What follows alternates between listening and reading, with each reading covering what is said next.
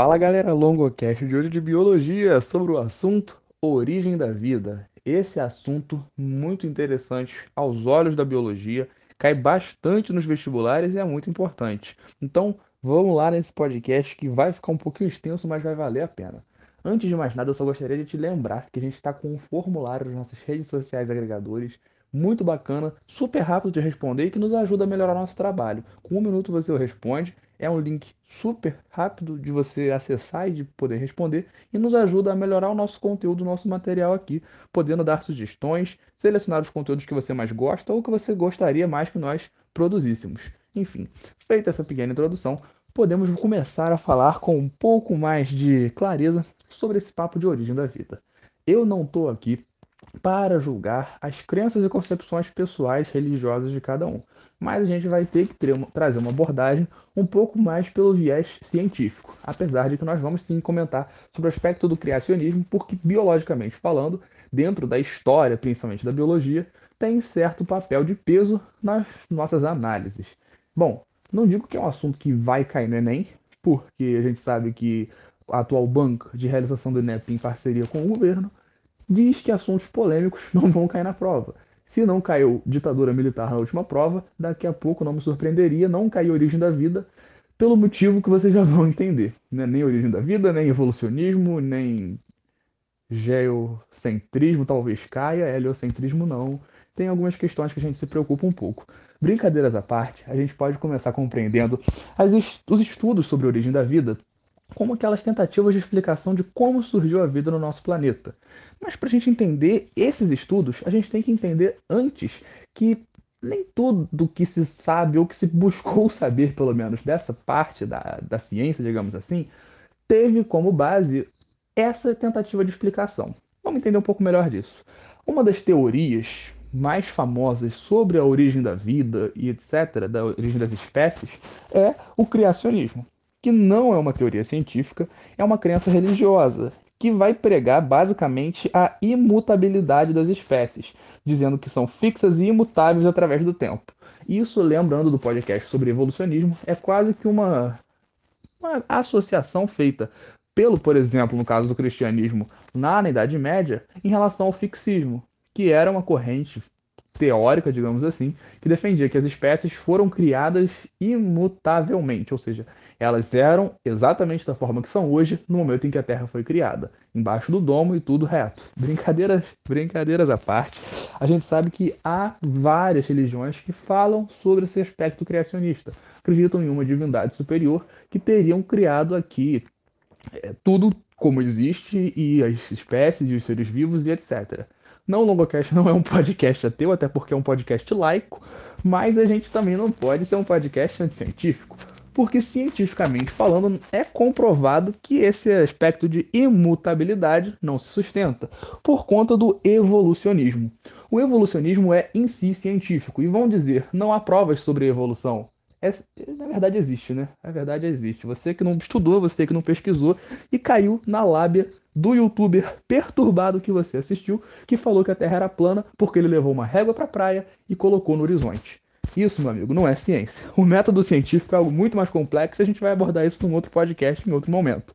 Mas a verdade é que o evolucionismo é sim científico, há inúmeras provas sobre evolucionismo e vão muito além dos fósseis, que algumas pessoas descredibilizam os fósseis, eu sei, é meio absurdo, mas há de fato essa descredibilização de, de resíduos de, de eras passadas. Então, se você olhar para sua coluna, bota a mão ali no, na base da sua coluna, se você fizer uma radiografia, tirar um raio-x, você vai encontrar ali uma espécie de ossinho, digamos assim, no final, que é um resíduo evolutivo, ou seja, é uma espécie de prova da evolução, se você preferir dessa forma, que na verdade há uma certa similaridade, um certo parentesco com símios.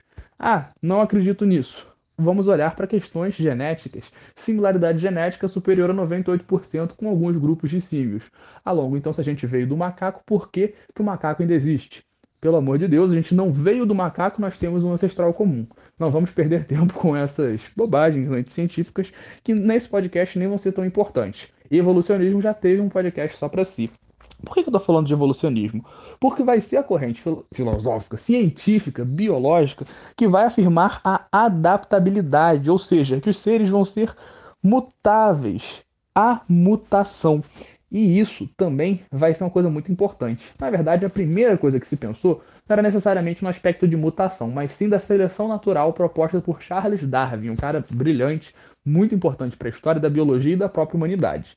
A verdade é que esse conceito de mutabilidade vai, vai vir bem depois, né, com alguns estudos, não tão depois assim, mas primeiro em Mendel falando sobre algumas coisas relativas a essa mutação, depois nós temos estudos relativos ao próprio estudo da meiose, divisões celulares, quando tem o crossing over, a gente pode ter ali trocas de informações, mas aquilo não necessariamente é a mutação. A mutação é aquela diferença quando você tem alguma modificação nas bases nitrogenadas lá na molécula de DNA. Pode ser uma substituição, uma adição, uma subtração. Não vai ser muito importante isso para a gente agora. A questão central é que mudou uma base nitrogenada, pode mudar toda, toda a cadeia que está logo na sequência. Então, isso é muito importante para os processos evolutivos, porque uma modificação acontecendo, por exemplo, no ser humano, pode não ser tão importante, pode não gerar muitas diferenças. Isso pode ser um pouco mais grave, é claro, pode gerar questões distintas, pode gerar, pode ocasionar um câncer, dependendo do caso, mas não vai ser algo que vai ser tão expressivo assim, porque, por exemplo, no caso dos seres humanos, pelo menos pelas próximas gerações também, porque o ser humano, especificamente, né, o Homo sapiens, é essa espécie que vai ter como característica um desenvolvimento longo, duradouro. Como assim um desenvolvimento longo? Um ciclo de vida longo. Longo não tem nada a ver com longocast. A gente está falando de ciclo de vida longo porque o ser humano nasce, passa um bom tempo vivo e depois morre, procriando nesse meio do caminho. Em compensação, para um ser humano procriar, a gente bota para a base de pelo menos 15 anos ali para poder gerar uma prole. E isso é algo assim, biologicamente falando, extenso, se nós formos comparar com outros exemplos de natureza. Espécies, por exemplo, de micro-organismos ou até plantas ou pequenos animais que vão se reproduzir em questões de dias. E isso é algo muito interessante também para o aspecto da origem da vida. Porque essas espécies que são menores, que são mais próximas, entre aspas, de um ancestral que a gente pode analisar de maneira mais simples, para facilitar a nossa compreensão, como elas têm ciclos de vida muito mais rápidos, os próprios processos de mutação, que são de fato muito extensos, demora para uma mutação se estabelecer de fato, às vezes como algo comum em certa espécie, ou que provoque o surgimento de outra espécie, o famoso processo de especiação, quando você tem seres que têm um ciclo de vida mais rápido, isso acontece com um pouco maior, um pouco mais de facilidade. Apesar de que ainda assim não é um processo rápido. A gente está trabalhando com, pelo menos em relação às, às atuais teorias relativas à origem da vida, alguns milhões de anos. Mas a gente já já chega lá.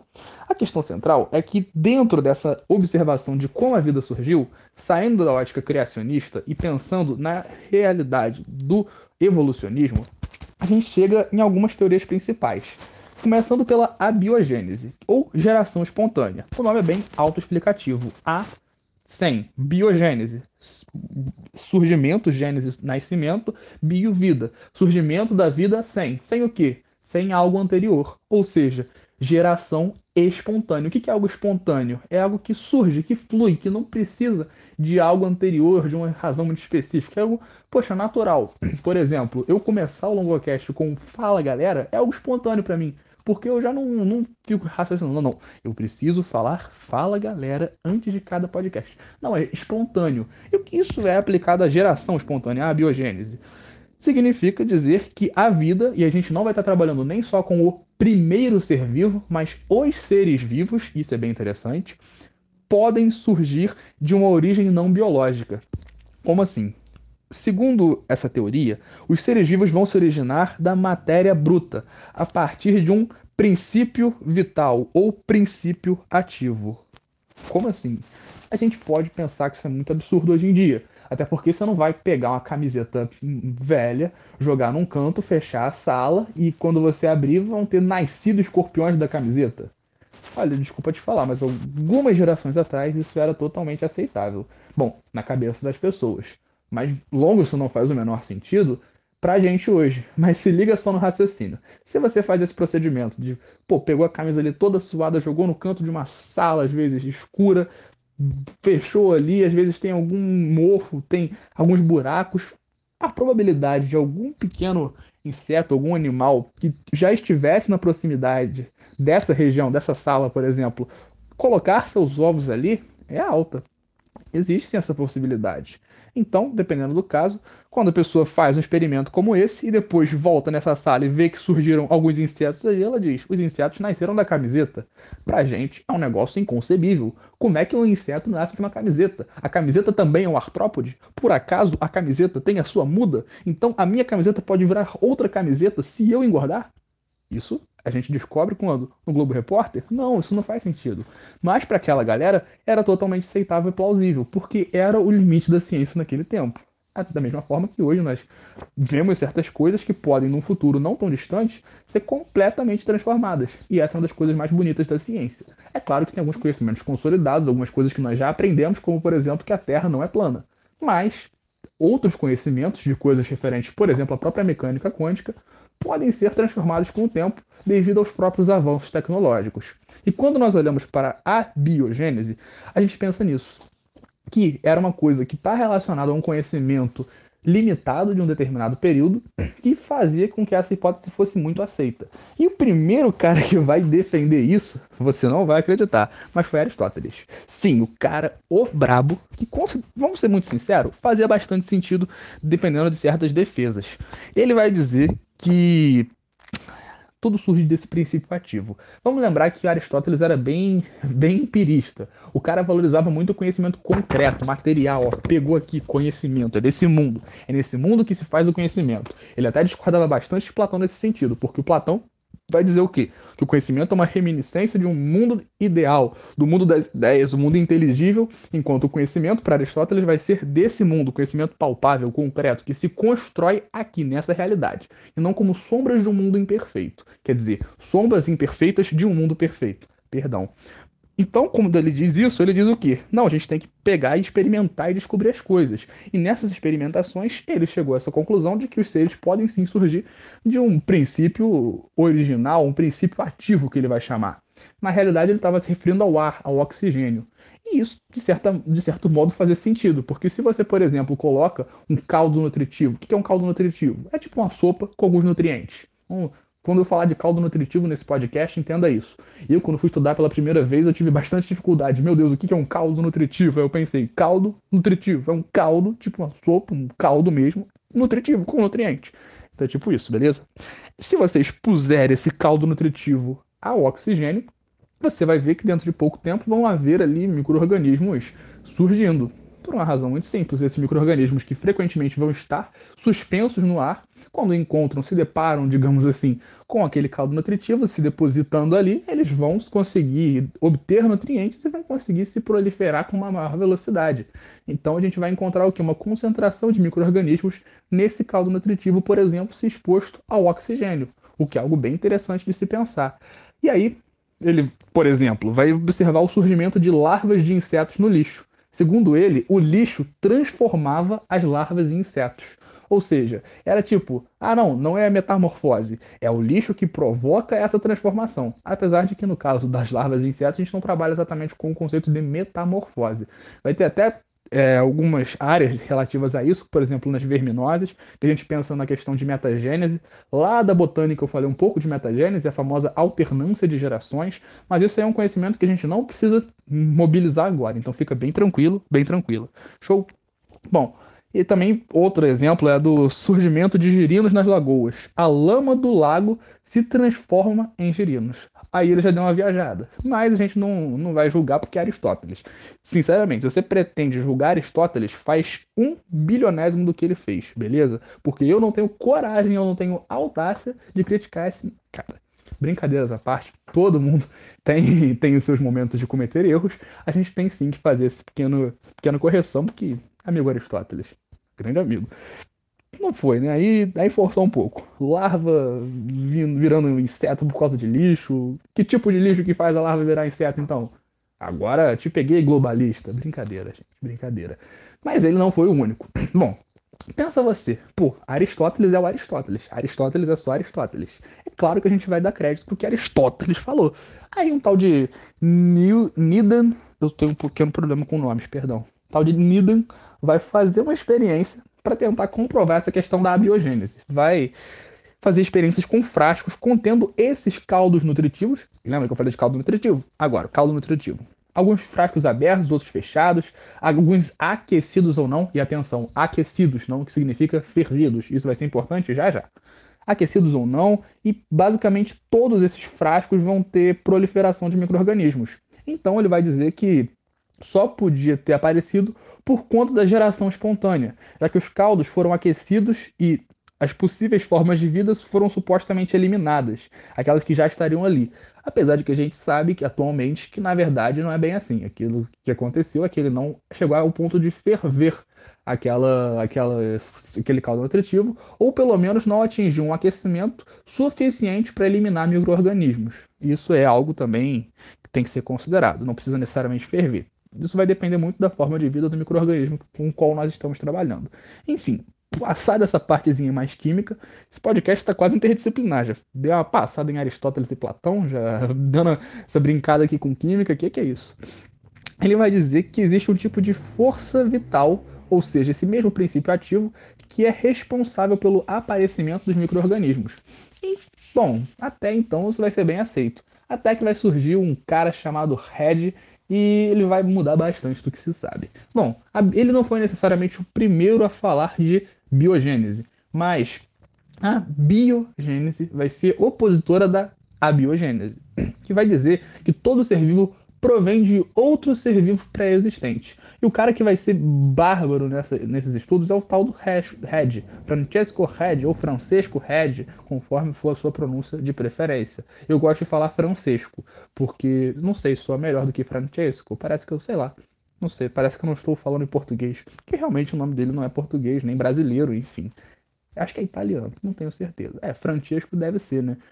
Coreano que eu acredito que não seja. Bom, esse cara aí, esse ítalo indivíduo, vai investigar a suposta origem de vermes na carne em decomposição. E o que, que ele vai fazer? Segundo a hipótese dele, os vermes seriam estágios imaturos. Olha que gênio. Até então não se sabia disso. Ou seja, os vermes seriam esses estágios imaturos. Em outras palavras, larvas do ciclo de vida das moscas. E essas larvas iam nascer de ovos colocados pelas moscas na carne. Você pode achar que, pô, isso daí é um negócio básico, mas Cara, isso foi uma revolução. O que esse cara estava propondo era algo assim inimaginavelmente genial para aquela época. E, bom, estava bem certo, na verdade. Ele afirmava que a carne não tem nenhum princípio vital e que esse papo aí era coisa de astrólogo. Brincadeira, brincadeira. Mas o que, que acontece? É, contestaram ele dizendo que quando ele vedou a caixa, ele destruiu o princípio vital. Como assim vedou a caixa? Eu vou explicar. Primeiro, ele colocou os pedaços de carne ali em dois frascos e nos dois surgiam larvas e depois moscas. Depois ele fez o mesmo procedimento e tampou os dois frascos com carne. Não surgiu em nenhum deles. Só que aí disseram que ele tinha destruído o princípio vital, que seria o ar com oxigênio. Aí ele fechou depois com uma gase para poder repetir o experimento e de um jeito que, que comprovasse o que ele estava dizendo. Aí ele vai fechar com uma gase para que o ar pudesse entrar, mas ele vai fazer isso só com um e o outro ele vai deixar aberto. Olha a genialidade do cara.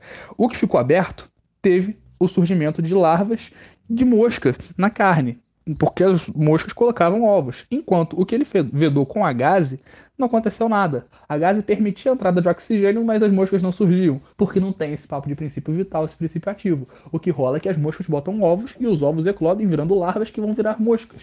Ciclo da vida, como cantou o menino Simba no famoso Lion King. King, isso, King.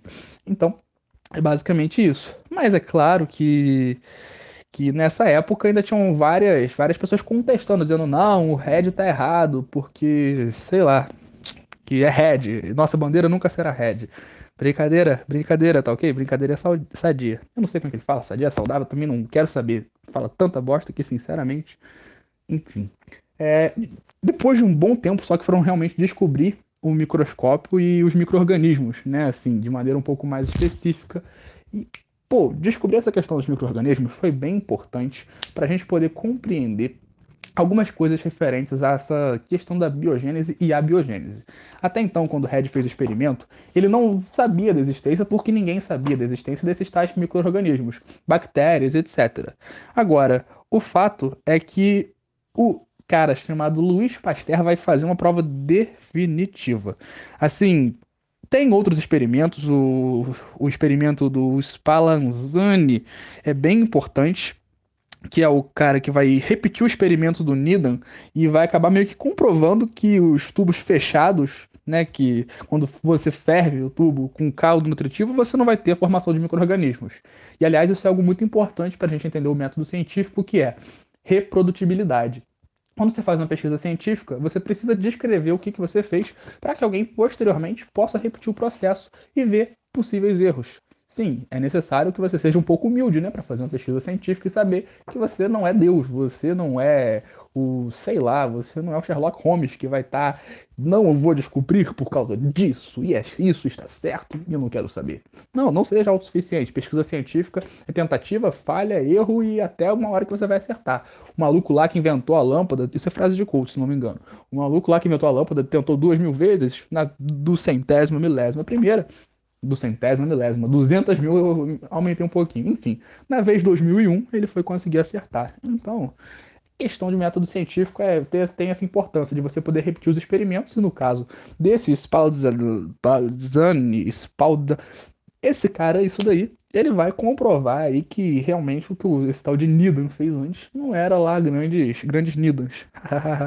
Enfim, quem vai comprovar de vez a, a veracidade da biogênese? é esse tal de Luiz Pasteur.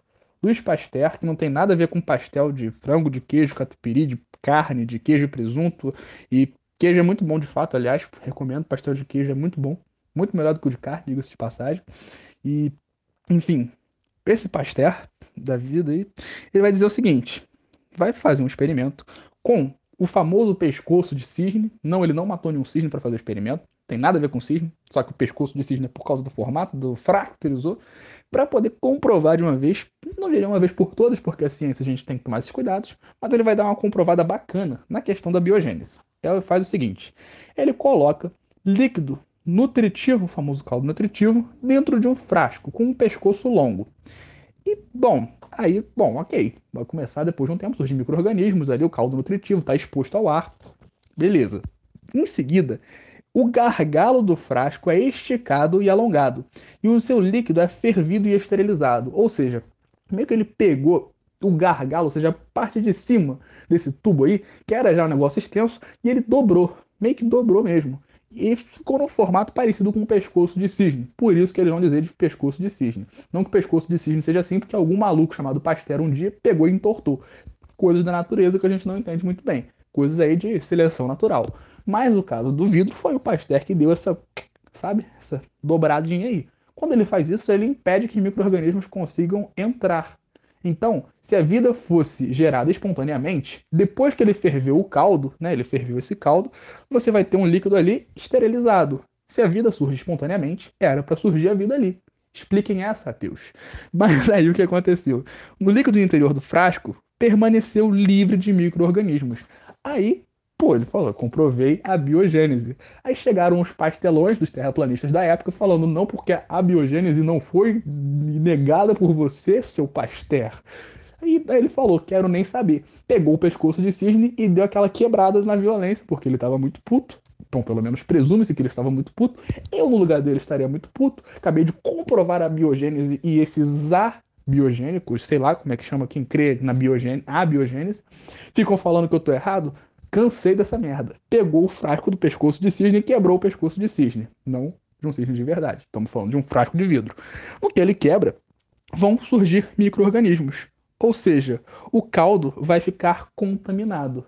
Antes dele quebrar, não surgiu ninguém. Nada. Nenhum micro-organismo. Depois que ele quebra, surgem micro-organismos. Conclusão: a abiogênese é falha, é falsa. Muito bacana fantástico, não? Aliás, o método do Pasteur de depois foi usado para um processo industrial, até hoje muito usado no tratamento de leite e outros alimentos, como o caso de sorvete, bebidas. E é muito interessante. No caso do leite, ele consiste em ferver o leite até que atinja temperaturas entre mais ou menos 65 e 85 graus e, na sequência, resfriar rapidamente, para você justamente poder matar esses micro-organismos que podem ser nocivos aos seres humanos. Muito maneiro, não? Tudo por causa de um cara que resolveu pegar um frasco de vidro e entortar na base do ódio. Eu acho que o ódio é realmente uma força transformadora para a ciência. Não sei vocês, mas viva o ódio. Mentira, gente, pelo amor de Deus. Já basta o ódio no Congresso e nas redes sociais. Mas o Pasteur, Pasteur do jeito que era, não soube explicar como é que surgiu esse primeiro ser vivo. Lembra que a gente falou de primeiro ser vivo? Aí ele falou, explique essa, Teus. Aí ele realmente não conseguiu explicar. Aí sobrou para quem veio depois, os famosos Oparin e Haldane, que não não é uma dupla tipo Batman e Robin e nem sei lá, Capitão Nascimento e Matias. O Parim e Haldane foram dois caras que estavam pesquisando por conta própria e posteriormente ver, perceberam uma certa similaridade, digamos assim, nos seus estudos e experimentos. Bom, eles vão ter uma análise fantástica nesse estudo sobre como surgiu o primeiro ser vivo. E eles vão dizer que, que ele surgiu há cerca de 4,5 milhões de anos, quando a atmosfera da Terra era muito quente e você tinha muita atividade vulcânica. A água dos oceanos evaporava e produzia tempestades, e os raios ultravioletas não eram bloqueados, porque não existia camada de ozônio. Isso eram as condições da Terra primitiva que, posteriormente, a partir de alguns estudos, foi se comprovando que era realmente muito próximo disso. E, segundo a hipótese deles, atmos nessa atmosfera primitiva, você tinha alguns gases em certa abundância. A gente já vai falar um pouco sobre eles. Mas qual era o contexto? Vamos entender o contexto.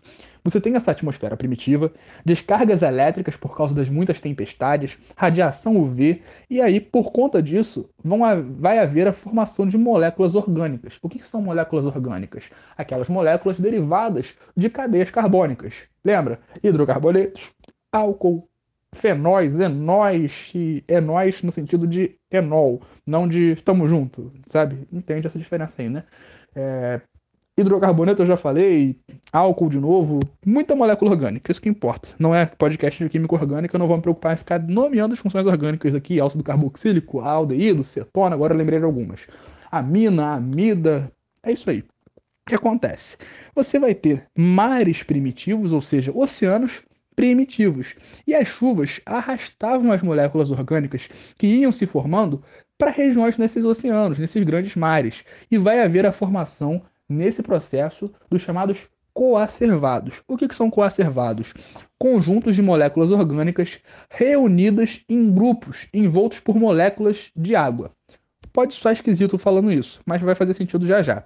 Não eram de fato células ainda, mas eram compostos orgânicos complexos que podem ter formado os primeiros seres vivos. Ou seja, você tinha basicamente várias moléculas que são parte atualmente da composição das células. Você tem desde o que compõe atualmente o material genético até diferentes moléculas que compõem, por exemplo, as organelas. Mas elas não tinham uma certa coesão. Mas a partir de certas descargas elétricas, da radiação UV, dos gases em abundância e dessas moléculas orgânicas, houve um contexto propício para que essas moléculas começassem a se agrupar. Envoltas por água, elas começavam a se estruturar de forma a manter uma certa coesão. E daí poderiam surgir os primeiros seres vivos. Até então, essa é uma hipótese muito, muito bacana. É claro que tem uma certa lacuna aí, mas isso as pesquisas científicas ainda estão buscando cada vez mais compreender. Essa não é a única teoria, essas não são as únicas, eu vou falar por fim de algumas que são bem divertidas a gente pensar até, né? E aí eu também não vou estar tá fazendo piada com nada, podem ficar tranquilos. Mas a gente vai terminar de entender algumas coisas antes de passar para essas teorias divertidas, tipo a panspermia cósmica. Eu acho essa muito bacana. A questão é que a composição dessa atmosfera primitiva é muito importante para a gente entender o processo. A atmosfera primitiva da Terra era abundante em CH4, famoso metano, NH3, vulgo amônia, e H2O, no caso vapor de água, além de gás hidrogênio essas moléculas começaram a se quebrar em moléculas mais simples e foram levadas para os oceanos primitivos. Você percebeu que tem metano aí? Metano, metano, o metano. O metano é o que? Composto carbônico. É um hidrocarboneto. O hidrocarboneto mais simples e vagabundo que tem. Mas ele é um hidrocarboneto bem importante. Perceba a sua importância agora. Nisso, você vai ter a combinação dessas substâncias na presença de raios, relâmpagos e descargas elétricas. A partir disso, você vai ter a formação de aminoácidos que posteriormente vão originar proteínas. Aliás, as proteínas, lembrando, são o que? Cadeias peptídicas. Como assim peptídicas? Você tem ligações peptídicas, que no caso são ligações entre aminoácidos. Então, forma um aminoácido, esses aminoácidos vão se ligar formando proteínas, e você também vai ter outras moléculas orgânicas sendo formadas, polímeros orgânicos. No caso, glicerol, ou seja, glicídios, no caso, de modo geral, ou seja, açúcares, carboidratos, ácidos, graxos, ácidos graxos, que são basicamente lipídios, e essas proteínas, que são os três grupos básicos de moléculas orgânicas. No caso de bioquímica, né? Vamos pensar nesse aspecto de bases que formam a vida: carboidratos, lipídios e proteínas. Três grupos importantes. Isso é o que a gente chama de sopa orgânica, porque essas moléculas não tinham uma coesão entre si.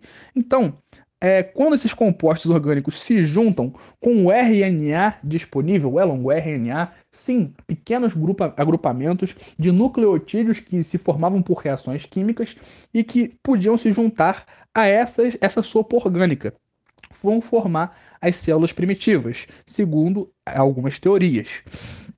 Essas células primitivas, ou probiontes se alimentavam da sopa orgânica presente nos mares primitivos. E se alimentavam não significa dizer, elas abriam a boca, pegavam o garfo, pegavam a faca e fazia ali, partia o lipídio, mordia o lipídio. Não, não tinha essa, esse refinamento de ter uma boca com dentes ou uma dentadura que seja, um aparelho que seja. Não, não tinha isso. Não tinha dentista naquela época, não sei se você sabe. O dentista veio bem depois da origem da vida mas eles tinham mecanismos para poder se aproveitar desses nutrientes. Então, quando a gente fala alimentação, é o processo de obtenção de nutrientes. Show? Disso, você vai ter o seguinte: os primeiros seres vivos sendo unicelulares, obviamente, anaeróbios, ou seja, respirando sem oxigênio disponível, porque até então você realmente não vai ter oxigênio à disposição na atmosfera, heterótrofos ou heterotróficos, que não vão fazer a fotossíntese, obviamente, porque ainda não havia esse tipo de tecnologia biológica, digamos assim, e que se alimentavam da sopa orgânica, por serem heterotróficos. E procariontes, porque a célula não, ainda não vai, não vai ter a estrutura refinada, digamos assim, do núcleo, a famosa carioteca. Não tendo uma carioteca, essa membrana nuclear, ela vai ser uma célula procarionte, procariótica. A única organela até então existente seria o ribossomo, que é uma célula muito uma célula, uma molécula, uma molécula, eu estou péssimo, uma organela muito importante pela produção de proteínas. E aí você vai ser basicamente uma célula muito primitiva. Aliás, a própria organização do DNA até então se acredita que seria um DNA circular, formando o que a gente chama de nucleoide. Então, é basicamente o que acontece com a mitocôndria. Por exemplo, a mitocôndria tem um DNA circular as, as moléculas, que é uma organela bem importante. E esse DNA mitocondrial vai ser bem bacana, bem válido e muito importante, por exemplo, para compreensão, exemplificando, de identificação em testes de paternidade. Paternidade não, perdão, maternidade. Até porque as mitocôndrias que você tem foram passadas pela sua mãe, que foram passadas pela mãe dela, que foram passadas pela mãe dela. Sim, as mitocôndrias são um bom caminho para a gente fazer essa regressão em ancestralidade. Algo bem bacana. Por que logo? Porque no processo de fecundação, o espermatozoide que carrega o material genético proveniente do seu pai perde as mitocôndrias quando vai tentar ali entrar no óvulo. Ele fala, vamos invadir, vamos invadir. Só que não consegue invadir por inteiro. Ele morre na boca do gol ali, na entrada da praia, na entrada da praia, na areia da praia já, mas pelo menos consegue liberar o material genético e você nasceu com as mitocôndrias apenas da sua mãe. Por isso que os do seu pai ficaram ali no procedimento. Se é que você me entende. Bom, isso é basicamente o que nós vamos estudar a respeito dessas teorias de origem da vida. Então, só para a gente poder pegar alguns últimos pontos que é válido ter atenção, como os primeiros seres vivos faziam fermentação, que é uma forma de obtenção de energia, né? essa respiração que eles, vai fazer, que eles, vão, eles vão fazer é uma respiração anaeróbia, essa fermentação que é anaeróbia.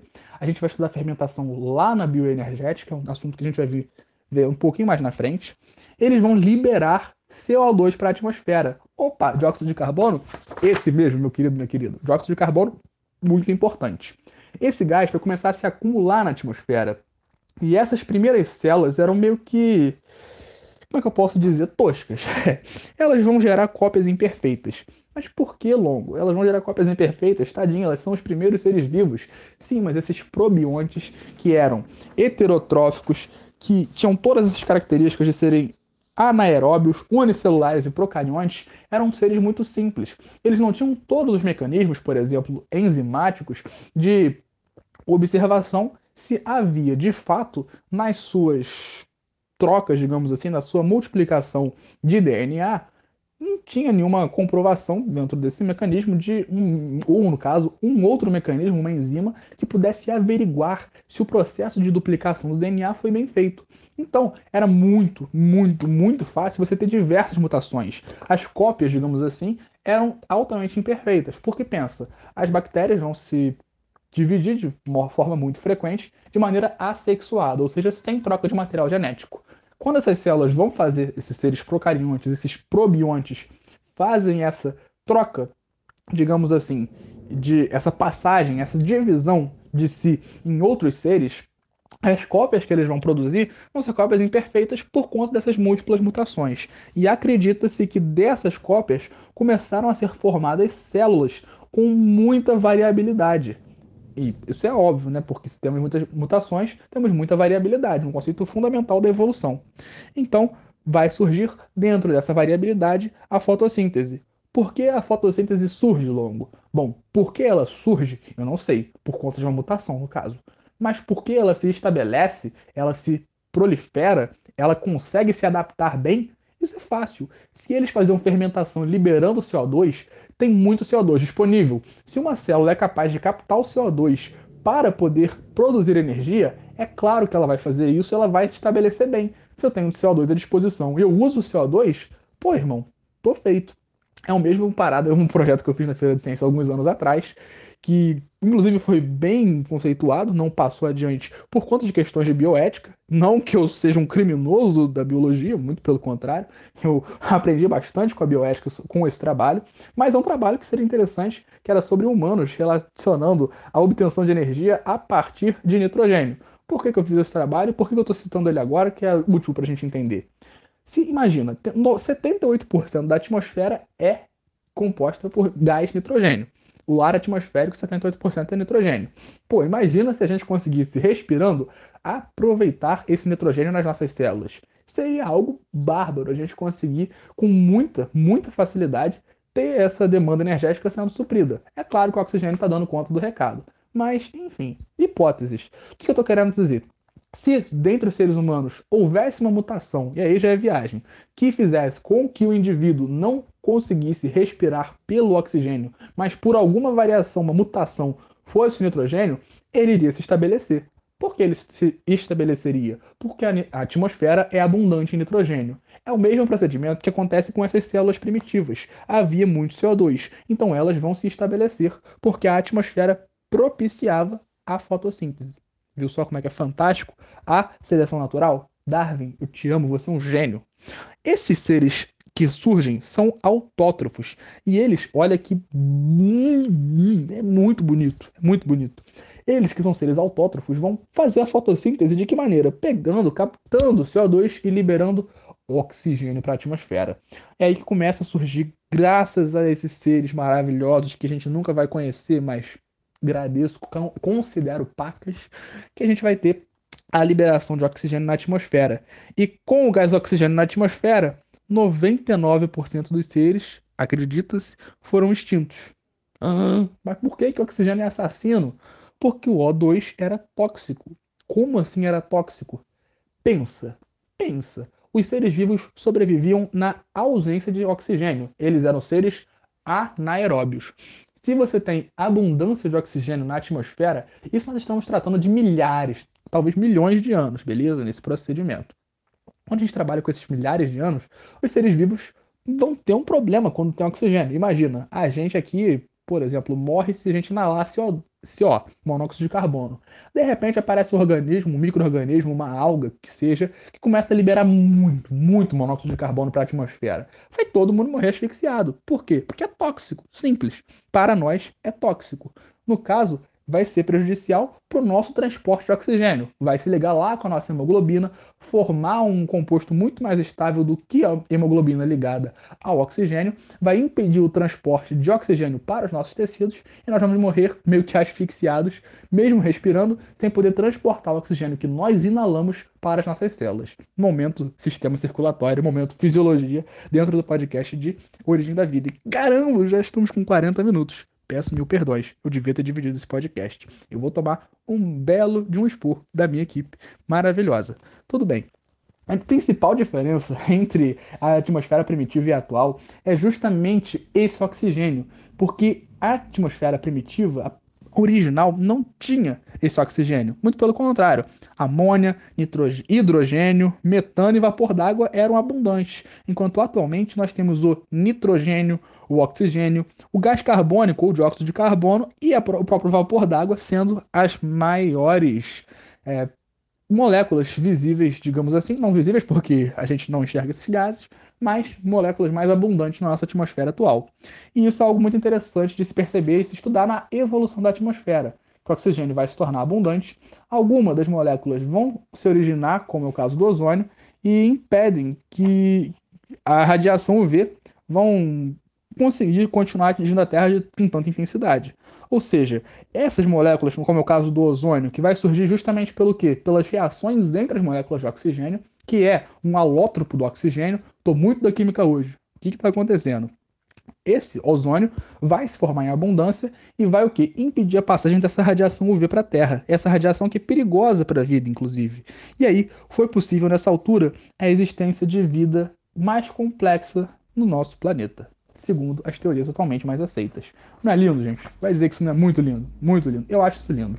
Bom, o ponto central que eu queria chegar com esse podcast era também que a gente vai ter muitas teorias de origem da vida, apesar de que a gente não pode comprovar uma factualmente, pelo simples motivo de nós não termos uma máquina do tempo que nos permita voltar 4,5 milhões de anos e olhar, olha lá, surgiu um ser vivo. Então, né, a impossibilidade, nós desenvolvemos, através do método científico, teorias que possam ser úteis na explicação de como teria surgido a vida na Terra. Apesar de que há outras que são muito interessantes, eu vou trazer aqui hoje só a panspermia cósmica por uma questão de tempo, nós já estamos com um tempo bem avançado, mas a panspermia cósmica vai ser essa teoria que vai dizer que a vida na Terra veio do espaço. Eu acho que o cara que pensou na panspermia cósmica olhava para as pirâmides do Egito e dizia: foram aliens. O cara que olhava para as pirâmides, ou no caso para as construções que remetiam às pirâmides, perdão, Aqui na América do Sul, por exemplo, no caso dos astecas ou dos incas, aqueles gran... aquelas grandes edificações, grandes cidades, e fala, foi pirâmide. Aquele cara preconceituoso, preconceituoso ao extremo que não consegue aceitar que outras civilizações podiam fazer muito melhor que os europeus. Então, enfim, há essa hipótese da, da, teoria da panspermia cósmica. Porém, se a gente for sair dessa ótica etnocêntrica na qual ela foi criada, a gente pode sim considerar que é impossível comprovar que ela não esteja certa. Até porque nós não estávamos lá quando tudo começou. Muito louco, né não? Eu sei que é um assunto muito bacana, a gente até reflexões filosóficas, mas a gente vai ficando por aqui. Espero que você tenha curtido esse podcast, que tenha sido útil para o seu aprendizado. Se você gostou e puder, tiver um minutinho, vai lá responder o nosso formulário, que vai ser muito útil para a gente e depois para você, porque vai ser uma maneira da gente melhorar o nosso conteúdo produzido aqui no LongoCast, que, cujo objetivo é te beneficiar. Então, nosso muito obrigado e até a próxima. Valeu!